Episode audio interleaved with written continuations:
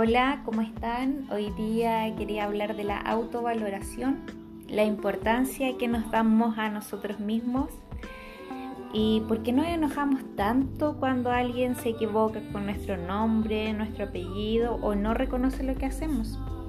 ¿Les ha pasado alguna vez que una persona les haya dicho mal su nombre o lo haya escrito mal?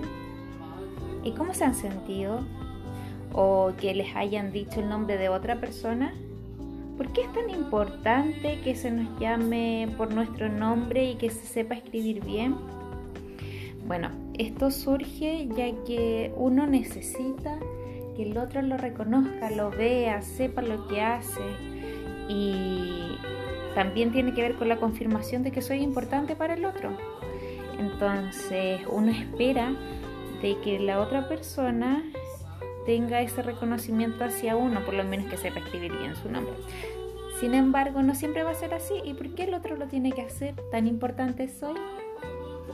¿Tan importante es mi existencia para que el otro sepa hacerlo bien? Y si no lo hace bien, ¿qué voy a hacer? ¿Voy a hacer una pataleta? Voy a, ¿Me voy a enojar? ¿Voy a estar amurrado? ¿O simplemente lo observo, todo lo que me pasa y lo analizo y digo, oh, realmente tengo mucho ego o realmente para mí es muy importante que me reconozcan y que esto se haga bien. Porque espero de que lo hagan así conmigo.